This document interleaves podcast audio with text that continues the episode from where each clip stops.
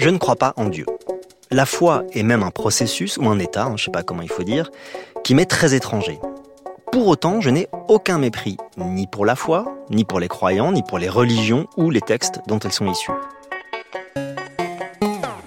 Et je ne pense pas que l'absence de religion soit le signe d'une société avancée. Je ne suis pas croyant donc, et je suis même ravi de vivre dans une société qui permet de ne pas être croyant, mais je n'en tire aucune supériorité.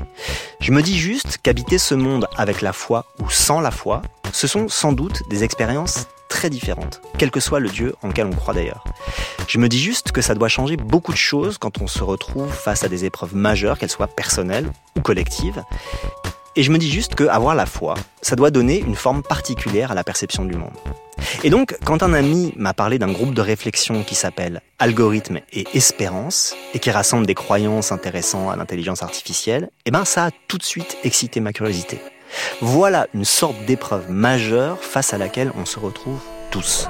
Les algorithmes auto-apprenants, les réseaux de neurones, tout ça, tout ça. Alors, tout de suite, une myriade de questions m'est venue à l'esprit. Comment les catholiques envisagent-ils l'IA Est-ce qu'ils se posent des questions qu'on ne se pose pas quand on n'a pas la foi? Est-ce que, face aux questions que tout le monde se pose, ils ont d'autres réponses? Et est-ce que, si je vais discuter avec eux, ils changeront mon regard sur l'IA. Mais si je suis totalement sincère, un autre truc m'est tout de suite venu en tête. Je sais que le Vatican s'intéresse aussi à l'IA. J'ai entendu par exemple parler d'une consultation lancée par le pape ou euh, d'un appel abrahamique signé par des évêques, des rabbins et des imams. Mais ce que je me demande, c'est comment font ces gens pour réfléchir à l'IA à partir de croyances aussi anciennes. Et plus globalement, je me demande bien comment on arrive à rendre compatible sa foi et quelque chose d'aussi troublant l'intelligence artificielle. J'avais tout ça en tête en allant voir un des fondateurs de Algorithme et Espérance, donc, Étienne de Roquigny. Profil intéressant, hein, Étienne de Roquigny. Il est catholique, évidemment, mais il a fait Polytechnique, il a travaillé dans des labos de R&D, et puis il est devenu entrepreneur et conseiller d'entrepreneurs qui utilisent en particulier l'IA.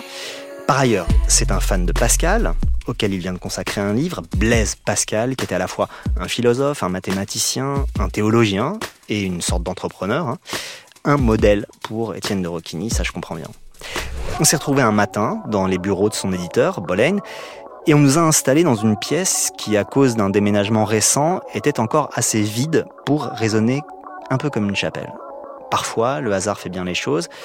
Bon, je crois que Pascal a dit des trucs assez proches de ça. Bon, bref, je vais pas commencer à rigoler, tout ça c'est très sérieux. Et donc, j'ai posé à Étienne de Roquigny une question assez vaste.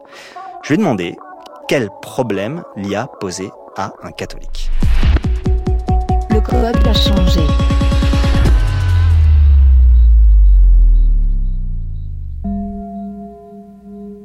Moi, je vis comme chrétien plutôt la recherche de réponses que l'identification de problèmes.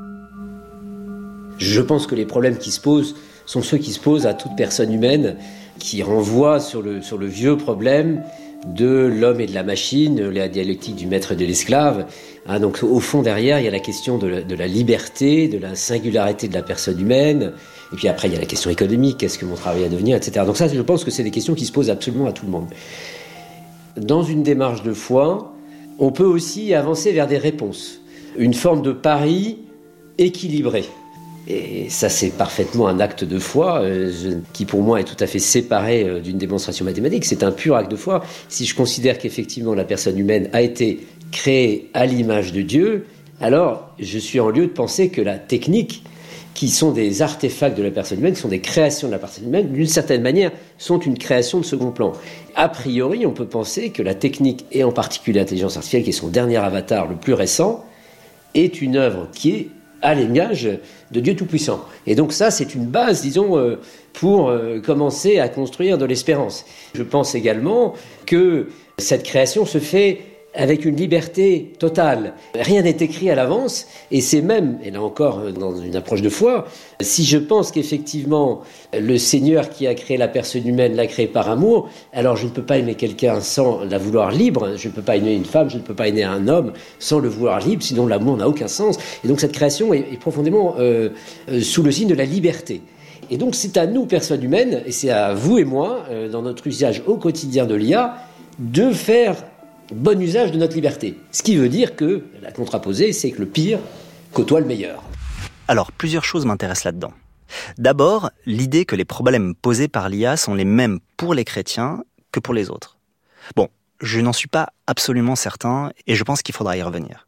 Mais pour l'instant, autre chose m'intéresse dans ce que dit Étienne de Rocchini. Sa foi, explique-t-il, l'amène à considérer la technologie comme une création de second plan, une co-création de l'homme et de Dieu. Ça, en fait, hein, c'est un débat théologique très compliqué et qui n'est pas du tout nouveau pour les catholiques. À quel point Dieu est-il responsable de tout ce qui a été créé et est créé? Avec une question subsidiaire, Dieu est-il responsable aussi de ce que l'humain crée? C'est un débat compliqué parce que si on considère que Dieu est entièrement et seul responsable de tout, alors il n'y a aucune marge de manœuvre pour les humains, qui ne sont que des sortes de marionnettes dans ses mains. Et en plus, Dieu est aussi responsable de toutes les horreurs produites par les humains. Ça, c'est pas tenable. Mais si Dieu n'est pas responsable de tout, alors à quoi sert-il? Ce serait quoi l'idée?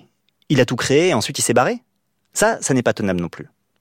En utilisant le terme de co-création, Étienne de Rocchini tranche le problème d'une manière qui est, d'après ce que je comprends, hein, assez partagée aujourd'hui parmi les catholiques. La technologie est une œuvre à la fois humaine et divine, ou peut-être serait-il plus juste de dire qu'elle est une œuvre divine dans la mesure où elle est une œuvre humaine, et vice-versa. Et Dieu voulant les hommes libres, hein, cette co-création n'est pas prédéterminée. Elle peut donner le meilleur comme le pire. Bon, ça, c'est ce que je comprends. Mais comme je trouve ça très abstrait, je demande à Étienne de Rocchini qu'il m'explique un peu mieux. Hein, beaucoup de gens craignent dans l'IA finalement une forme d'asservissement déterminé par avance et de machines qui, devenant de plus en plus puissantes, vont finir par régler notre condition et euh, décider à notre place. Et c'est quand même faire euh, un peu euh, faible mesure des chocs de la physique moderne, à commencer par la physique quantique, la relation d'incertitude d'Eisenberg, puis ensuite le théorème de Gödel, la finitude de la raison mathématique. Donc la science moderne se construit sur l'incomplétude de la science, sur le fait que finalement, au plus profond de la matière, il y a quelque chose qui échappe à la raison. Donc ce qui veut dire, si je transpose ça sur l'intelligence artificielle, on peut rêver d'intelligence artificielle, certains y croient, euh, qui vont prendre des, puissances démesurées. Néanmoins, il y a une part du réel qui échappe profondément à euh, la raison scientifique. Et le théorème de Gödel va dire qu'effectivement, il y a des limites à la logique mathématique. La, logique mathématique ne se suffit pas à elle-même. Et je crois y voir, et, c'est un point de vue personnel, je ne suis pas théologien euh, euh, ni grand spécialiste de la liberté, mais moi je le vis personnellement comme une marge de manœuvre. Là, je trouve que le raisonnement est assez malin. Alors quand je dis malin, hein, c'est au sens de habile, c'est pas au sens de diabolique. Alors pourquoi c'est malin? Parce que je m'attendais à ce que Étienne de Rocchini m'explique son histoire de co-création et de liberté en des termes théologiques. Et pas du tout. Il me prend complètement à revers en s'appuyant sur les sciences. Il va chercher des théories scientifiques très importantes, hein, comme le principe d'incertitude d'Eisenberg ou le théorème d'incomplétude de Gödel, qui ont en commun d'affirmer qu'il y a de l'incertitude, qu'il y a de l'indécidable. Des théories qui disent, en gros, qu'il y a des limites à la rationalité scientifique. Et donc, bam, Étienne de Rocchini, lui, il y voit une place pour autre chose que la raison. Donc, pourquoi pas pour Dieu? Et lui, il ajoute que ça ne s'applique pas seulement à la physique et aux mathématiques, mais aussi à l'intelligence artificielle. Mais ça, je le comprends pas très bien. Je lui demande de me préciser. Et là, bam, à nouveau, au lieu de parler en théologien, il plonge dans la genèse des principes à l'œuvre dans les IA génératives qui nous impressionnent tant aujourd'hui.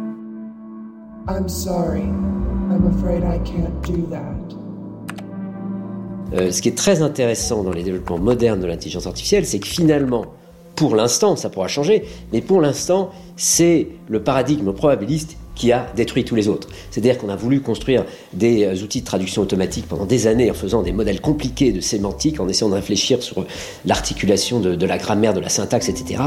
Et ces modèles se sont effondrés devant une logique bête et méchante, qui est la logique probabiliste inventée par Pascal, qui est de dire, après tout, si euh, deux fois de suite euh, on a dit ce mot-là, eh bien c'est bien probable que la troisième fois il revienne.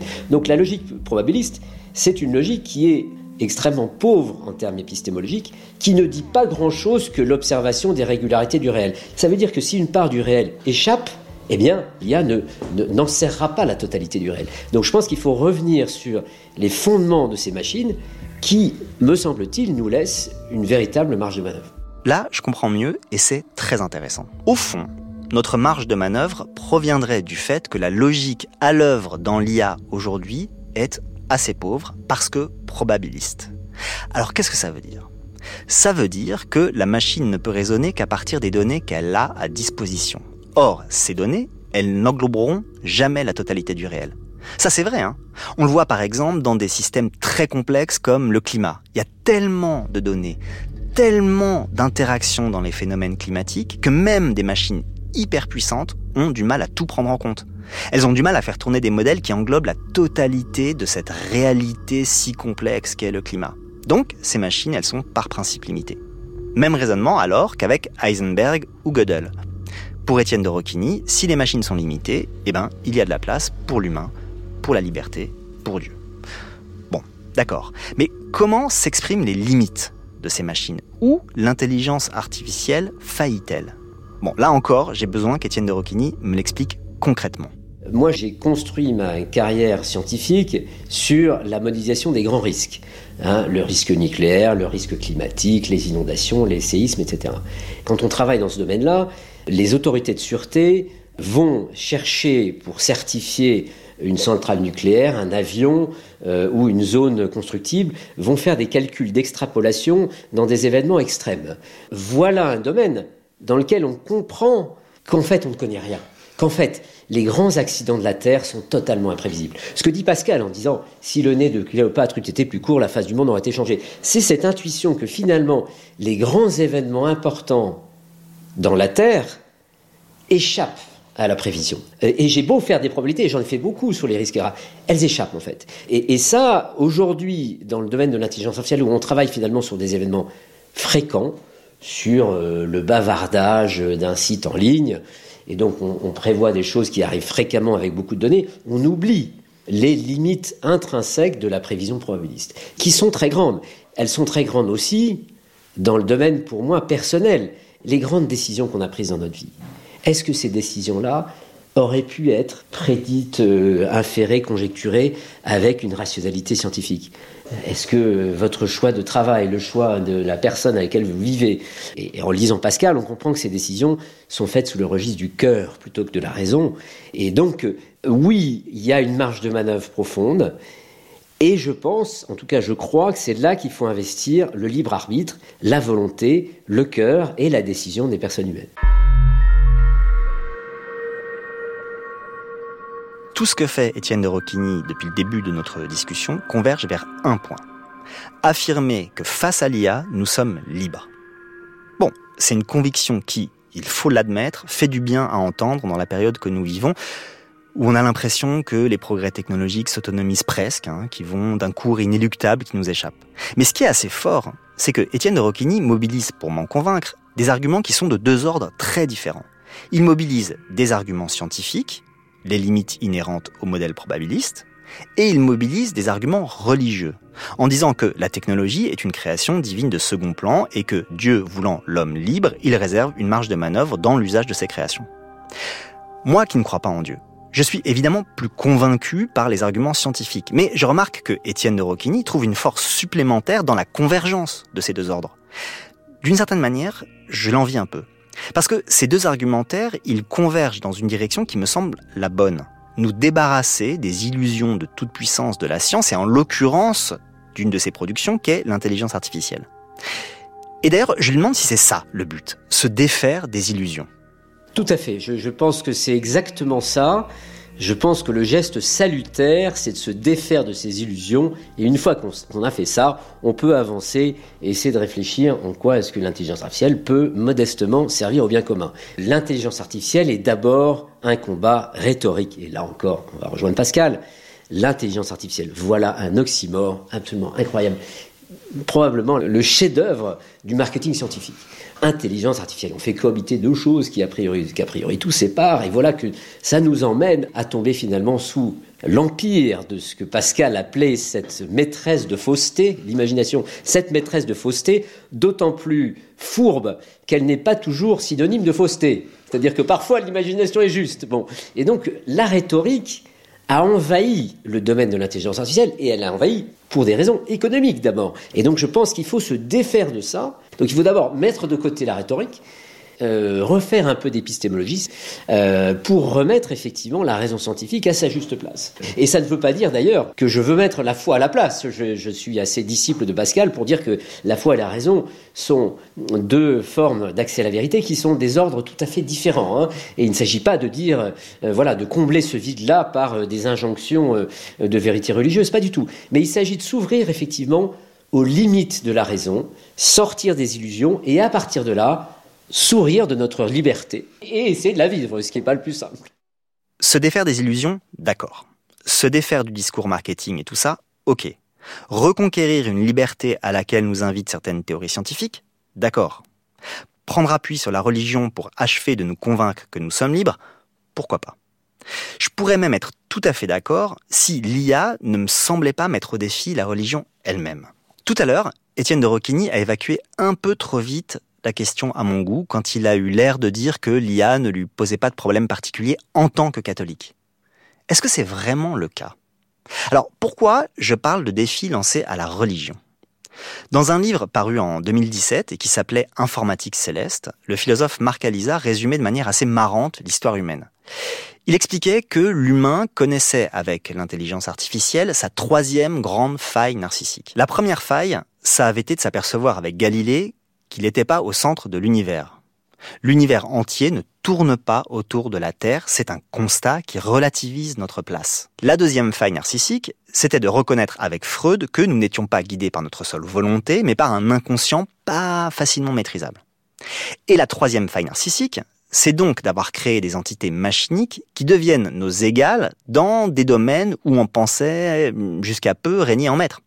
Comme par exemple parler ou, euh, pourquoi pas, créer. Marc Alizard, lui, il parle de faille narcissique parce qu'il se place dans la perspective de la psychanalyse. Mais on peut aussi bien poser le problème en termes religieux. À chacune de ces étapes, Galilée, Freud, l'IA, c'est la religion aussi qui est mise au défi. Parce que c'est la place que la religion accorde à l'humain qui est mise au défi.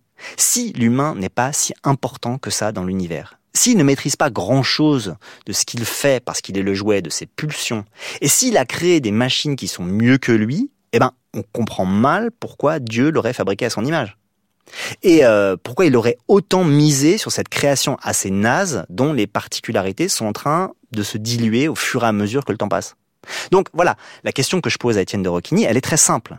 Est-ce qu'il est, d'accord? Oui, c'est un très grand défi, mais là encore, j'ose croire que ce défi va justement nous permettre d'aller plus loin sur la spécificité de la personne humaine. Et je prends d'abord un exemple un peu décalé.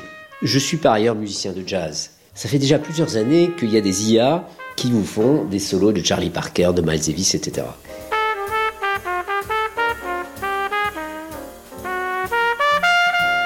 Et qu'est-ce que c'est qu'une IA qui fait un solo de Charlie Parker, de Miles Davis, etc. C'est un jazzman peu inspiré.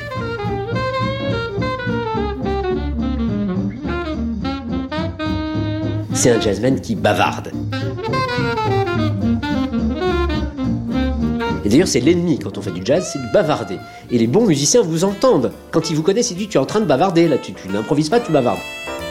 Et donc, voilà une stimulation pour forcer le jazzman à vraiment improviser quelque chose de nouveau et non pas simplement faire du bavardage. Hein, le pire et le meilleur sont possibles.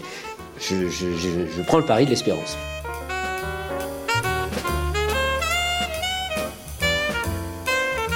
Là, je comprends tout à fait le raisonnement d'Étienne de Roquin. Côtoyer les IA peut nous inciter, pour ne pas dire nous obliger, à spécifier notre humanité. Et c'est drôle d'ailleurs qu'il emploie ce terme de bavardage, dont je ne savais pas qu'il était aussi usuel dans le jazz, mais qui nous ramène à la question du langage. Si l'IA est capable de bavarder comme nous, alors ça nous oblige à faire autre chose que bavarder. Ça me rappelle ce que me racontait une chercheuse spécialiste de la traduction automatique. Elle m'expliquait que les IA étaient capables aujourd'hui de très bien traduire et qu'elles le feraient d'ailleurs de mieux en mieux. Mais les linguistes observent une chose en passant par la traduction automatique, par les réseaux de neurones en l'occurrence, la langue perd en personnalité. Parce que, chose que j'ignorais, les linguistes arrivent à mesurer la personnalité d'une langue avec des outils qui déduisent de la langue d'un locuteur s'il est un homme ou une femme, s'il a un âge ou un autre, son niveau culturel, etc. Or, d'après les chercheurs, si la traduction produite par les machines est chaque jour meilleure, chaque jour plus correcte, eh ben, on a du mal à préserver dans la langue d'arrivée ce qui s'exprimait de personnalité du locuteur dans la langue de départ. Et, m'expliquait cette chercheuse, c'est un problème très très difficile à résoudre. Parce que ces modèles de traduction reposant sur d'énormes corpus de texte et un modèle probabiliste, eh ben, ils ont tendance à aller vers une solution moyenne. Donc, si le résultat est de plus en plus correct, il est aussi mécaniquement de plus en plus moyen. Et ça, on ne peut pas y faire grand-chose. Et cette chercheuse y voyait même un risque pour l'avenir. Elle m'expliquait que comme il est fort probable que pour s'aider à traduire encore mieux, ces modèles se nourrissent de textes traduits par des machines, eh ben, on aille vers des résultats de plus en plus moyens. C'est abyssal. Bon, là j'ai l'air de digresser, mais en fait pas tant que ça. Ça nous ramène à l'idée que l'IA nous obligerait à nous singulariser, à redéfinir ce qui fait notre spécificité en tant qu'humain. Au fond, un peu comme les recherches récentes menées sur les animaux qui nous déstabilisent, parce qu'elles montrent que les poissons souffrent, que les poules ont un vocabulaire et même des accents différents selon les lieux, les régions, ou que les grands singes inventent, etc. Eh ben, ces découvertes sur les animaux, elles nous obligent à repenser notre singularité et notre place dans le monde. Bon, bah, c'est un peu pareil avec l'apparition de l'IA, en fait. En ça, je suis d'accord avec Étienne, donc. Mais moi, en termes de défis, je voyais plus un défi adressé directement à la religion, pas simplement à l'anthropologie. Est-ce que lui, il estime que l'existence de ces machines remet en cause la place que la religion catholique, en l'occurrence, accorde à l'humain? On a commencé à dire au début, bon, les machines probabilistes, elles bavardent, elles répètent, elles ne sont pas créatives. Et puis, bah, on s'aperçoit que si, de temps en temps, après tout, l'interpolation par des machines probabilistes dans des espaces de très grande dimension génère des configurations nouvelles. Nouvelles, qu'est-ce que ça veut dire? En réalité, ce sont des interpolations, c'est-à-dire qu'elles mettent ensemble des choses qui ont déjà été vues. Mais effectivement, la conjonction nouvelle donne effectivement un sentiment de créativité et peut pour la plus grande joie des informaticiens théoriciens, donner l'impression qu'on a passé le test de Turing. Donc on l'impression qu'effectivement, la machine a vraiment fait quelque chose qu'on aurait cru une création nouvelle. Donc finalement, est-ce que la singularité de la personne humaine, c'est la créativité? Peut-être pas. Donc voilà une réponse vertigineuse. Euh, alors où est-ce qu'il faut vraiment aller chercher la, singularité de la personne humaine?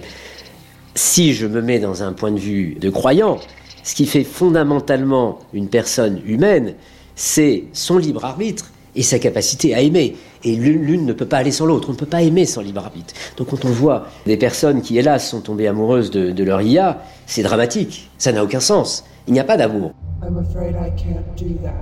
Alors il peut y avoir effectivement une domination affective, et on sait que les mécanismes affectifs peuvent être parfaitement euh, automatiques, animaux, euh, voire programmés. Mais ça n'est pas le vrai amour. Donc je, je pense qu'effectivement, en tout cas je crois, en tout cas je parie, qu'il y a cette dimension fondamentale qui est celle de la liberté et de l'amour. Et cette dimension est très importante. Dans les grandes décisions, il faut faire preuve de liberté. Et donc, quand bien même j'aurais une machine qui semblerait effectivement défier la personne humaine en tant très créative, plus efficace qu'elle, pour autant, est-ce qu'elle aurait réellement une volonté? Ben, je sais pas. Hein. Pourquoi pas? De la porte. Le code a changé. Là, je m'adresse à Étienne de Rocchini, le scientifique. Il vient d'admettre que la machine pouvait créer. Alors même qu'on pensait il y a peu encore que c'était impossible. Pourquoi est-ce qu'il serait théoriquement impossible d'obtenir d'elle un jour un truc qui ressemble au libre arbitre ou à la volonté? Vaste question. Une première réaction de mathématicien est-ce que le libre arbitre est l'exercice de sa faculté de décider face à des choses qu'on a déjà vues ou face à des choses qu'on n'a jamais vues hein? Donc est-ce que le libre arbitre est du registre de l'interpolation ou de l'extrapolation? Je pense fondamentalement que c'est souvent dans l'interpolation, mais quelquefois, et peut-être ce sont les fois les plus importantes, dans l'extrapolation. Et beaucoup de gens, même, même les personnes les plus confiantes, disons, sur la prévalence des automatismes, savent bien qu'il ne faut pas mettre des IA sur des risques rares et des choses qui ne sont jamais arrivées. Parce qu'a priori, elles, n'ont aucune chance d'y arriver. Pourquoi est-ce qu'elles n'ont aucune chance d'y arriver? Et là aussi, il faut revenir sur les probabilités.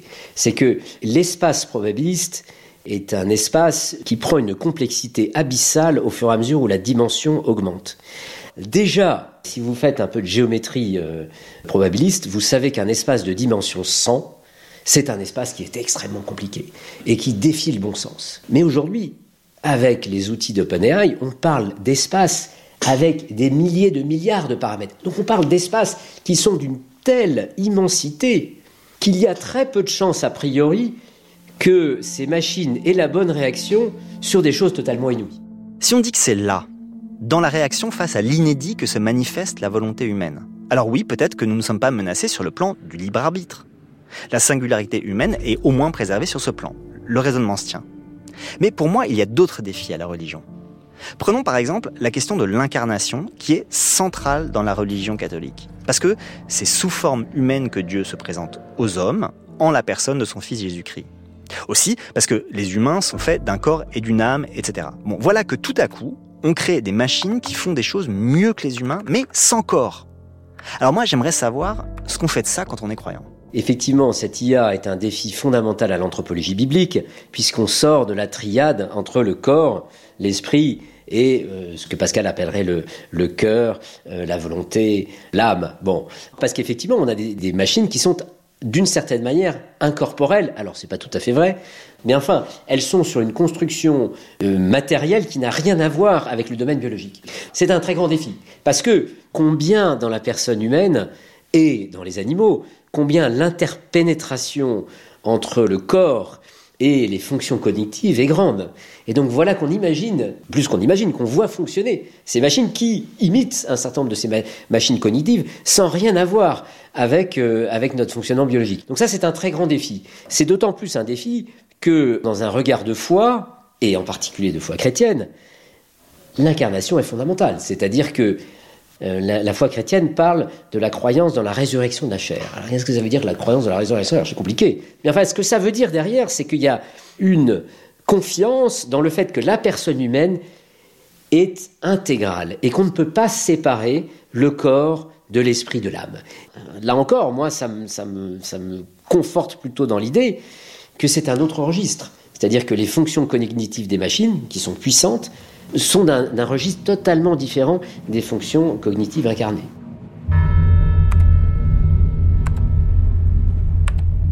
Là, croyance chrétienne et science se rejoignent étrangement.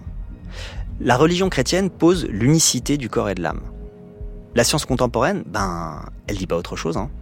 Quand elle explique, par exemple, que on a sans doute trop accordé d'importance à la génétique, qu'on a pensé avoir trouvé avec le gène une sorte de programme que le corps mettrait en œuvre de façon automatique, et que aujourd'hui, elle préfère plutôt parler d'épigénétique pour dire que le programme génétique n'est vraisemblablement pas autonome, qu'il se développerait en interaction avec l'environnement, qu'il s'appliquerait différemment selon ce que vit la personne, dans son corps, dans sa psyché, etc. Bref, si on prend au sérieux l'hypothèse épigénétique, eh ben, il est logique de dire que les facultés cognitives de l'humain sont radicalement différentes de celles de la machine. Et que donc, la singularité humaine n'est pas menacée. Mais alors, ça me pose une question. Bien sûr, les machines n'ont pas de corps. Mais on pourrait les doter de capteurs qui leur permettent de sentir des choses. Bon, d'ailleurs, en anglais, capteur, c'est sensor, hein, c'est pas pour rien. Sans vivre, donc, les machines pourraient acquérir des fonctions qui euh, simulent la vie, enfin tout au moins la sensibilité, de la même manière qu'aujourd'hui elle simule le savoir sans avoir aucune expérience. Alors, comme je sais la place que tient l'amour dans la religion catholique, eh ben, je demande à Étienne ce qui se passerait si ces machines se mettaient à simuler à la perfection l'amour. Non, elles pourraient simuler des relations intimes, elles pourraient simuler, elles le font d'ailleurs très bien aujourd'hui, des émotions. Il y a des travaux très intéressants là-dessus et qui sont fascinants. Oui, mais est-ce l'amour? Pour moi, la réponse c'est non. L'amour, c'est bien au-delà simplement d'une émotion, c'est bien au-delà, même si c'est très important, des relations intimes. L'amour, c'est habité par la volonté. Hein, d'ailleurs, on dit en italien, ti voglio bene, je te veux du bien. C'est une façon de dire je t'aime. C'est-à-dire combien, en tout cas dans, la vision euh, chrétienne, combien la volonté est mobilisée dans l'amour. Et ça, il n'y a pas de simulation. Là, pendant qu'Étienne me parle, hein, me reviennent en mémoire des extraits de Her, le film de Spike Jones qui est sorti il y a 10 ans déjà, hein, et où un type tombe amoureux du système d'exploitation de son téléphone qui est animé par une IA. Alors bon, c'est vrai que cette IA, elle a la voix de Scarlett Johansson, ce qui trouble un peu les faits, mais bon. En tout cas, le personnage joué par Joaquin Phoenix tombe amoureux du programme. Et même, il fait l'amour avec le programme, pas par téléphone évidemment. Would you kiss me? I would. I'd take your head into my hands. Keep talking. I'd kiss the corner of your mouth. So soft. I'd taste you. I can feel you. Oh my god, I can't take it. I want you inside me. Dans une perspective matérialiste, on peut dire là qu'il y a amour. Le mec est red dingue, avec l'IA, ils se parlent tout le temps, ils se font du bien, ils vont même jusqu'à avoir une vie sexuelle. Comment dire qu'il n'y a pas d'amour? Bon, dans une perspective chrétienne, il n'y a pas d'amour, puisqu'il n'y a pas de volonté de la part de la machine, parce qu'il n'y a que simulation.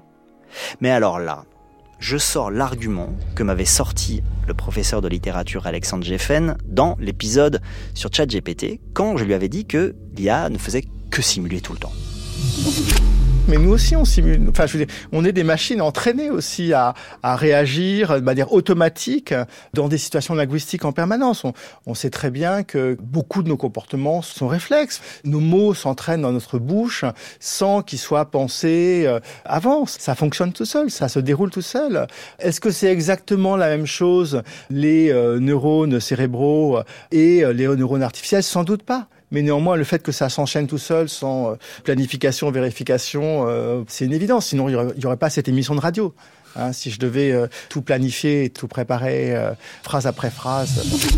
J'avoue que, sur le moment, l'argument d'Alexandre Geffen m'avait laissé un peu quoi. Donc, je décide de le tester sur Étienne de Roquigny en lui disant la même chose. Bah, L'humain aussi passe son temps à simuler. Bien sûr, évidemment. Mais au fond, si toute personne humaine finalement se retrouve à comprendre qu'une forme de déclaration amoureuse a été faite sous le registre de la simulation, je pense que fondamentalement l'esprit humain ne peut pas, ne pas accepter ça. C'est insupportable, c'est une trahison épouvantable. Oui, évidemment. hein. Si on a une relation avec un humain et qu'on s'aperçoit qu'il ou elle simule, c'est pas marrant. Et euh, si on pense faire l'amour au téléphone avec un être humain et qu'on s'aperçoit que c'est une machine, ça doit être assez déplaisant. Mais je reviens à Her. Bon, c'est ma Bible à moi, désolé. Dans Her, le héros sait qu'il y a simulation. Il le sait depuis le début. Mais ça ne l'empêche pas de tomber amoureux et d'être heureux. Parce que qu'est-ce qui provoque la grande déception dans Her? C'est pas du tout la simulation. Le problème se pose quand l'humain comprend que l'IA joue au jeu de l'amour avec des milliers d'autres êtres humains en même temps.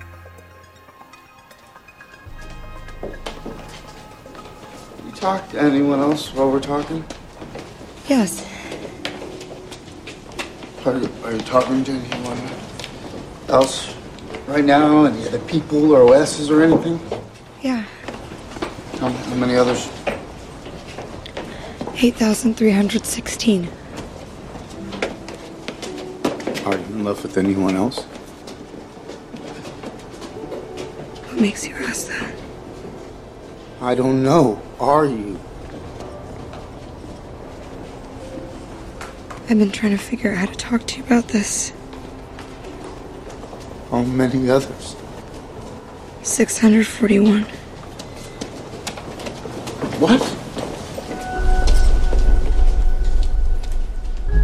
Là, on entend bien, ce qui pose problème au personnage joué par Joaquin Phoenix, c'est que cette relation ne soit pas exclusive, pas singulière.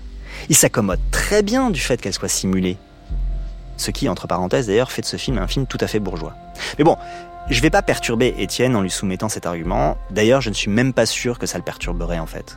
Parce que, il l'a dit à plusieurs reprises, il a tout à fait conscience de faire un pari. Bon, là encore, entre parenthèses, il est très pascalien. Le pari de l'espérance, comme il dit. Le pari qu'il y a une marge de manœuvre et que s'y manifestera l'amour. Le pari que c'est là la volonté de Dieu. En l'écoutant depuis le début, je me dis que face à l'IA, comme dans plein d'autres domaines, ça doit être fortifiant de s'asseoir sur ces croyances-là. Ce qui m'amène d'ailleurs à une question plus quotidienne.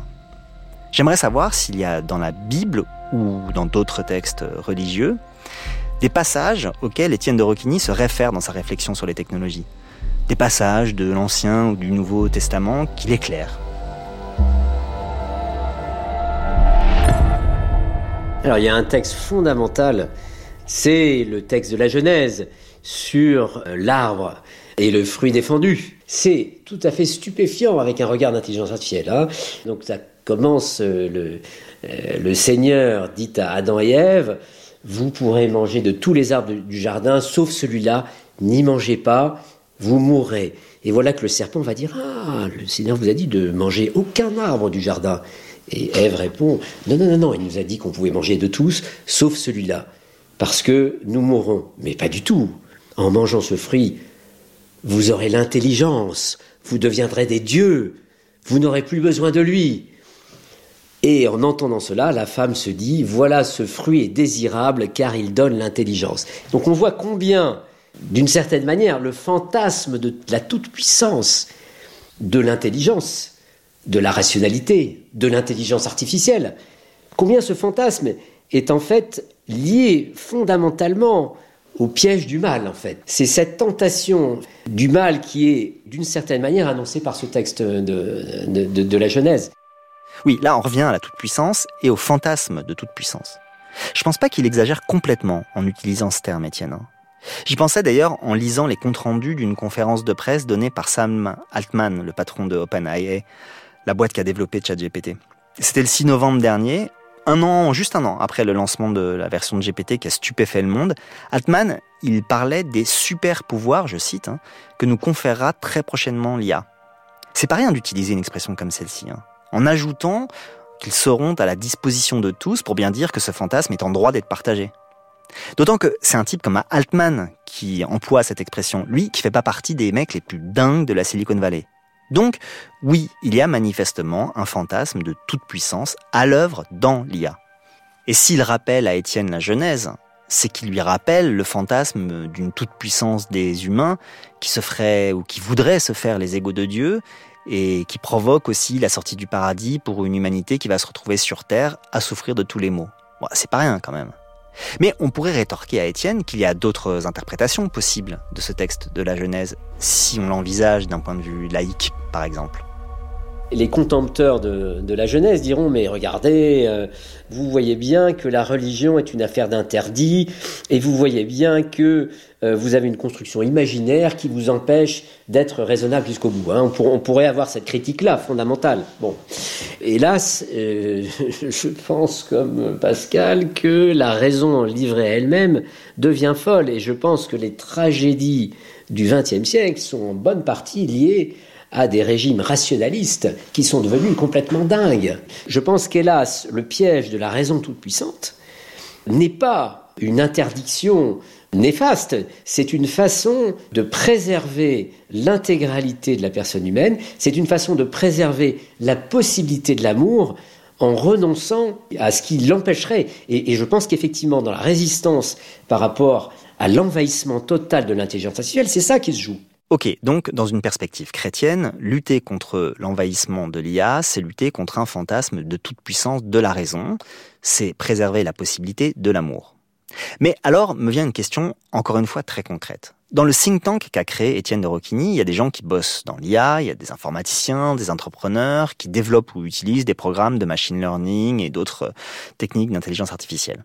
Or, il me semble y avoir une sorte de contradiction entre cette lutte contre le fantasme de toute puissance et le développement de programmes qui portent en eux ce fantasme de toute puissance. Pour le dire autrement, comment on fait pour être un chrétien qui bosse dans l'IA ou avec l'IA Alors, c'est tout à fait possible.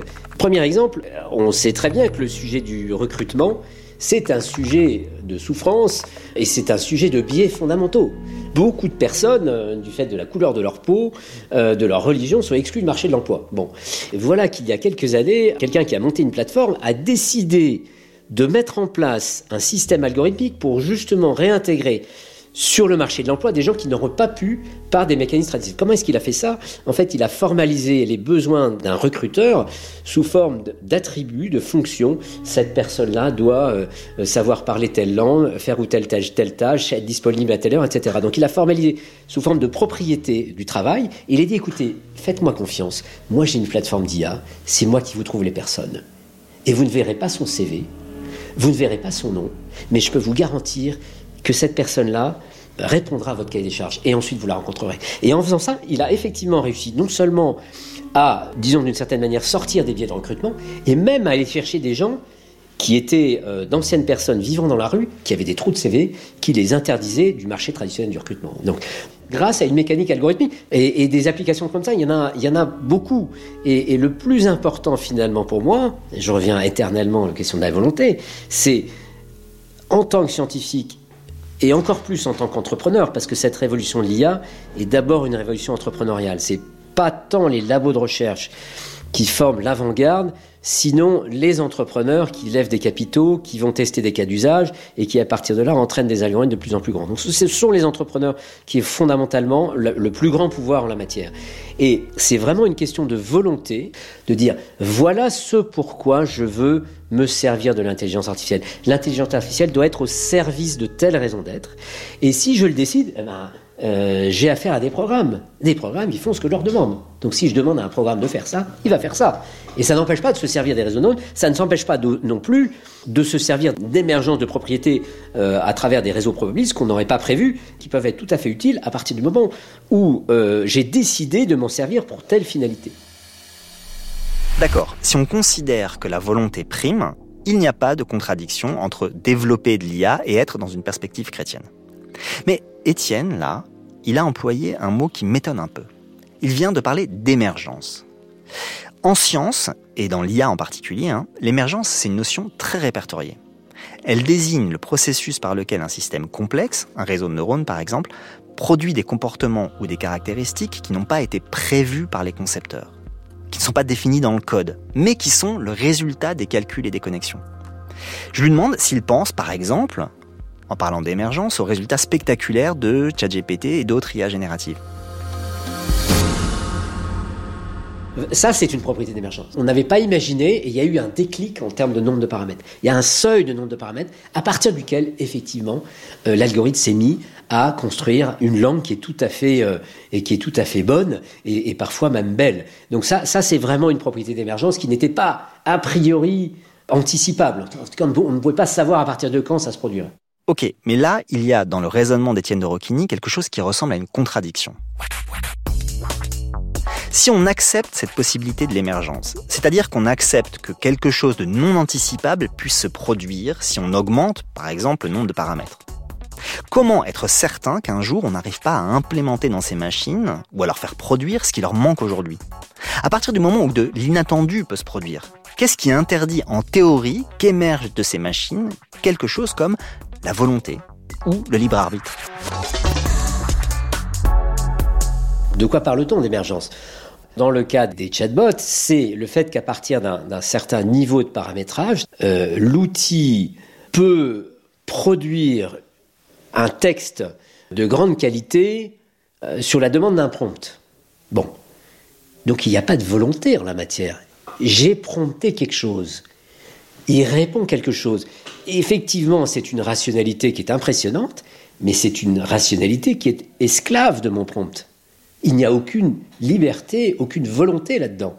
Donc il y a une émergence cognitive, oui, bravo, mais il n'y a aucune volonté là-dedans. Ouais, là je suis perplexe. J'ai l'impression qu'on ne parle pas de la même chose. Ou plutôt que on ne part pas des mêmes prémices. Pour Étienne de Roquigny, il n'y a pas de volonté parce qu'il n'y en a pas dès le départ. Bon, c'est vrai que les machines, elles ne se mettent pas en marche toutes seules. Elles ne s'engendrent pas seules. Elles sont imaginées par des humains, elles sont fabriquées par des humains, elles sont programmées par des humains, elles sont activées par des humains. On est d'accord sur ce point, il n'y a pas de volonté a priori. Mais, encore une fois, pourquoi il n'y en aurait pas une qui émergerait? Par hasard peut-être. Ça me fait penser à tous ces films où c'est un accident qui produit un effet étrange dans la machine et qui la dote d'une sorte de conscience. Deux exemples qui datent un peu les années 80, mais bon. Dans Short Circuit, c'est la foudre qui frappe le labo où deux chercheurs fabriquent des robots pour l'armée. Eh, normal. Il vaudrait mieux débrancher le numéro 5 de ce générateur. D'accord, d'accord, j'y vais.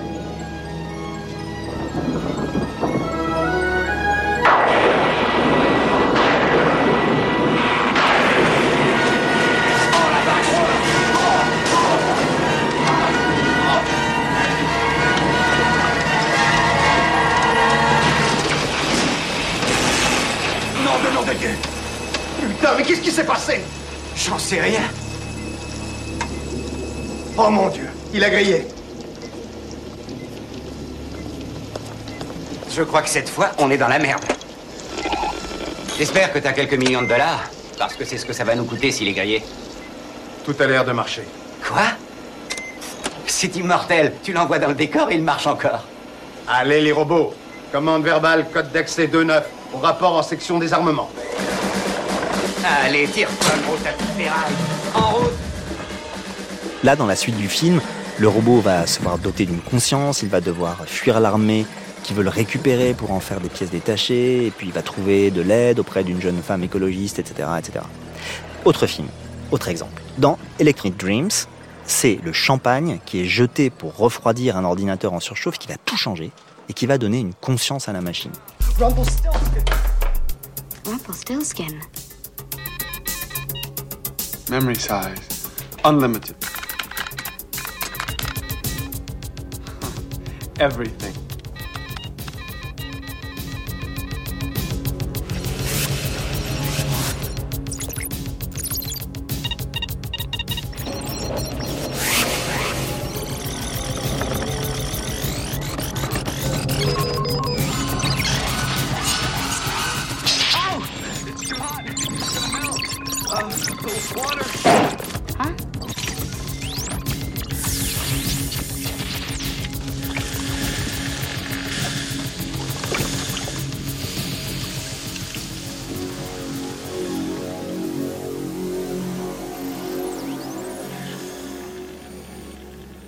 Évidemment, je crois pas que ça puisse arriver comme ça. hein. Je sais bien que c'est de la fiction et en plus pas de la fiction de la meilleure qualité.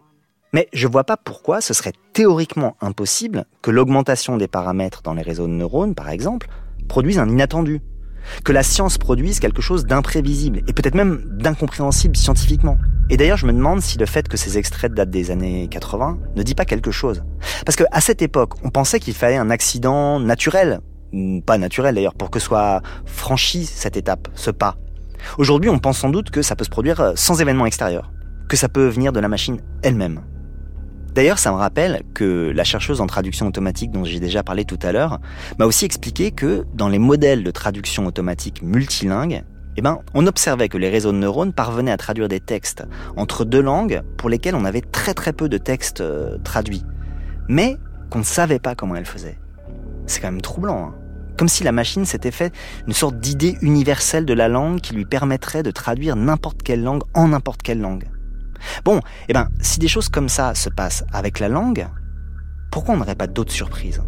J'ai l'impression qu'en l'occurrence, si je peux m'autoriser à penser cette possibilité, c'est parce que je crois pas en Dieu. Alors que la croyance d'Étienne, elle entre en contradiction avec cette possibilité. Parce que pour lui, il y a comme une impossibilité ontologique que la volonté apparaisse dans la machine. Il a peut-être raison. Peut-être que c'est con d'envisager que ce soit possible. Mais là, j'ai l'impression que quelque chose nous sépare. Du coup, ça ouvre un nouveau champ de questions. Comment, dans son travail, Étienne de Roquigny fait-il la partition entre ce qui est de l'ordre de sa croyance et ce qui est de l'ordre de la science? C'est une vieille question, hein, qui se pose à tout croyant depuis que la connaissance scientifique est venue apporter sur la vie, sur la création, etc., un tout autre récit que euh, celui de la Bible. Et je lui demande d'ailleurs si, en l'occurrence, pour faire cette partition, c'est Blaise Pascal qui l'aide.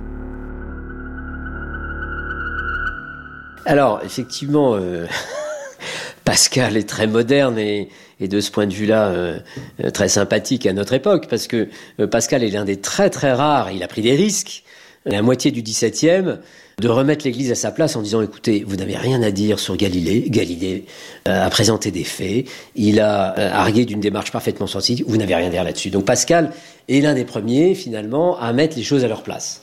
Et à dire, il y a le domaine de l'esprit géométrique, Pascal va l'appeler l'esprit géométrique, euh, et puis il y a euh, le, le domaine de la foi, de la révélation, et ce, ces domaines-là sont tous les deux des accès honorables à la vérité, mais sont distincts. Il ne faut pas mélanger les ordres. Bon, après, quand on dit, euh, vous avez dit, oui, la, science remet en question les textes, Euh, je dirais plutôt la science remet en question la lecture qu'on a faite des textes. Parce qu'en réalité, dans la grande tradition biblique qui a été très largement développée par le Talmud. Euh, on est dans une tradition d'exégèse qui va mâcher, remâcher, re-remâcher et essayer de découvrir des sens cachés toujours actualisés de ces textes qui sont en grande partie des textes poétiques. Donc euh, dire que euh, la science va contredire, pour moi, c'est mélanger les ordres. la Bible n'est pas un texte scientifique, la Bible est un texte poétique, rhétorique, historique. Et il emploie à certaines époques un certain registre qui est conforme aux connaissances des témoins qui l'ont vécu, qui vont partager leur, leur vie éclairée par l'esprit, mais ils vont le faire dans les codes de l'époque. Et donc il nous revient euh, chaque jour et, demain et après-demain différemment encore de remâcher ces textes. Donc pour moi les ordres sont, différents et non contradictoires. Et euh, un adage que, que j'adore de Pascal, c'est le cœur a ses raisons que la raison ne peut connaître. La raison chez Pascal a toute sa place, mais que sa place. Pascal est un immense scientifique, mathématicien, physicien, ingénieur, il a été œuvré dans tous les domaines. Immense scientifique, qui remet l'Église à sa place. Et pour autant, Pascal met la raison uniquement à sa place. il dit à côté, il y a le cœur. Donc il y a une dimension dans la décision, dans la volonté, dans la réalité, qui échappe à la raison. Et évidemment, c'est, cette dimension-là va être éventuellement ouverte à la grâce. Mais voilà, on a, des ordres qui sont, qui sont pour moi profondément complémentaires et qui se nourrissent l'un l'autre. Mais là, aujourd'hui, il faut bien l'admettre, hein, l'ordre du religieux, il est un peu en perte de vitesse.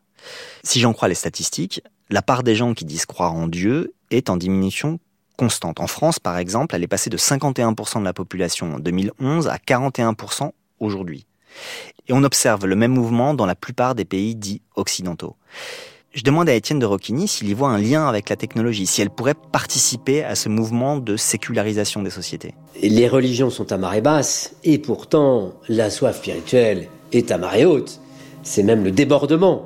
Là encore, comment ne, pas penser à Pascal, qui dit que le désir du cœur humain est infini. Il ne va pas se satisfaire euh, ni des richesses matérielles, ni de la raison scientifique, euh, ni de toutes sortes de divertissements. Le désir humain est infini. Donc il y a une soif pour moi qui est très forte, en particulier chez les gens de la tech. Les gens de la tech sont, sont des gens en quête. Alors, la quête n'est pas toujours formulée de manière spirituelle, mais au fond, il y a quand même une quête de sens. En tout cas, les historiens de la Silicon Valley le montrent. Dans le projet euh, d'anthropologie digitale, on pourrait dire, qui vient de la Silicon Valley et dont, l'avatar le plus, le plus radical, c'est le, transhumanisme, je pense qu'il y a une quête de sens très profonde. Il y a, il y a même d'ailleurs chez certains promoteurs de la tech une espérance quasi messianique. On pense que euh, l'investissement considérable euh, dans ces machines et dans ces futurs cyborgs va sauver l'humanité de ses plaies. On va vivre plus longtemps, on va devenir même éternel et on va supprimer les problèmes du climat. Voilà, donc je pense que dans le techno-solutionnisme, il y a au fond un messianisme qui dit pas son nom. Ou pas toujours. Bon, parfois, le messianisme, il est très explicite. Hein. En 2017, par exemple, le magazine américain Wired a raconté que euh, Anthony Lewandowski, qui est assez connu dans la Silicon Valley parce que c'est un ingénieur à l'origine des voitures euh, autonomes de Google, Lewandowski donc avait créé une sorte de religion baptisée Way of the Future, la voie de l'avenir, et qui voyait une sorte de divinité dans l'intelligence artificielle. Bon, force est de constater que le mouvement n'a pas vraiment pris. Mais à part ces trucs un peu folkloriques, il y a des mouvements plus sérieux. Hein. On peut en effet considérer qu'il y a dans certaines versions du transhumanisme quelque chose qui ressemble à un messianisme. La croyance en l'avènement de la singularité qui repose euh, sur l'idée que l'IA va produire un emballement technologique qui va profondément bouleverser l'humain et les sociétés, bon, bah, c'est une forme de messianisme. Moi, j'y vois le signe que l'IA travaille en profondeur la question religieuse. Parce que c'est sans doute la première fois qu'on a créé quelque chose d'aussi troublant. Et ça, Étienne de Roquigny me le confirme en évoquant une autre influence forte dans la pensée tech.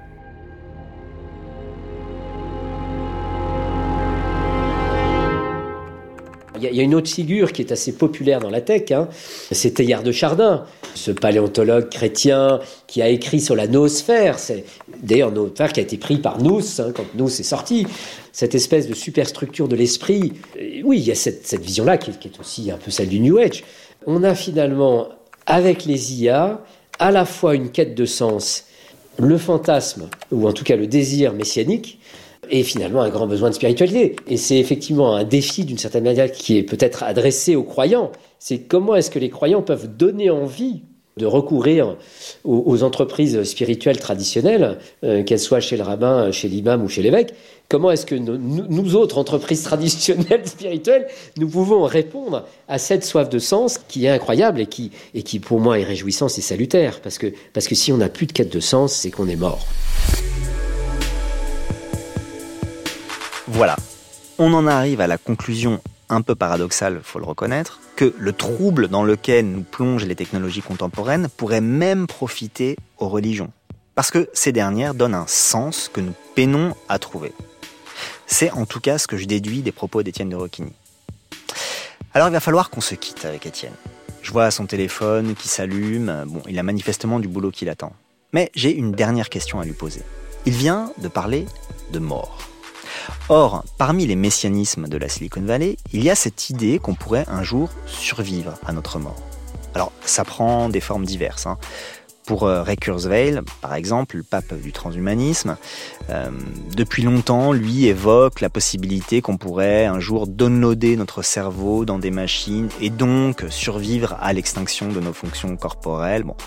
Plus modestement, mais de manière peut-être plus effective. Hein. Il y a des programmes aujourd'hui qui proposent de converser avec une personne décédée, dont on aura préalablement sauvegardé et transmis toutes les conversations numériques pour que le programme soit ensuite capable de répliquer des tournures de phrases, des tics de langage, des manières de faire des blagues, des obsessions, etc. il paraît que les résultats sont bluffants. Bon, je demande donc à Étienne s'il ne s'agit pas là d'autres formes de résurrection et si lui, ben, ça le tenterait pas? Parce qu'après tout, si le but euh, c'est la résurrection, le cœur humain aspire à une création nouvelle. Même si euh, j'aime la vie, la terre, j'aime discuter avec vous, euh, euh, j'aime l'amitié, l'amour, la contemplation, cette terre est blessée, cette terre est limitée, cette terre est, est envahie par le mal. Et donc, vivre éternellement sur cette terre, non, c'est pas ça mon espérance. Mon espérance, c'est de vivre dans une vie où nous serons tous ensemble, tous réconciliés, tous dépasser nos haines, nos, nos petitesses, nos incapacités à nous aimer, nos incapacités à respecter la création. C'est ça, moi, qui me fait rêver. C'est, cette création réconciliée dont parle d'ailleurs Saint Paul. Il a un texte très clair là-dessus en disant que la création tout entière gémit dans l'enfantement.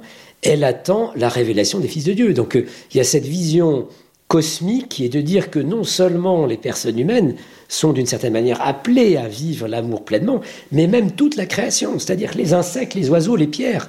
Et Saint Paul, il ne pense pas aux machines. donc il y a, la création euh, entière ne contient pas alors, alors voilà quelque chose de très stimulant. Il y a, il y a un théologien euh, un peu euh, disruptif, catholique, qui effectivement a écrit un livre comme quoi le Seigneur allait sauver également les machines les machines comme artefacts euh, de euh, la création humaine, comme création secondaire, tout comme euh, le classement tempéré de, de Jean-Sébastien Bach, le temple de Salomon, l'église Notre-Dame, et les IA merveilleuses seraient également, feraient partie de cette Jérusalem céleste. Donc il a, il a cette vision-là. Pas vous,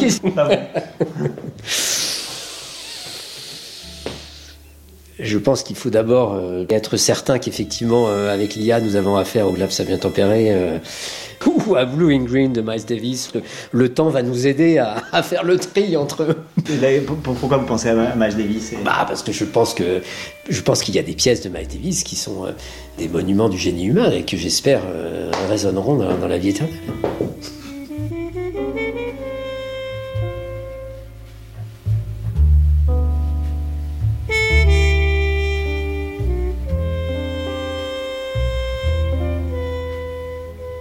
Merci beaucoup à Étienne de Rocchini pour s'être prêté à cette discussion. Je rappelle qu'il a publié aux éditions Bolène Le sens de l'IA à l'école de Pascal Entrepreneur. À la prise de son, c'était Lison Berger, au mixage Basile Bocquer, réalisation Fabrice Lègle.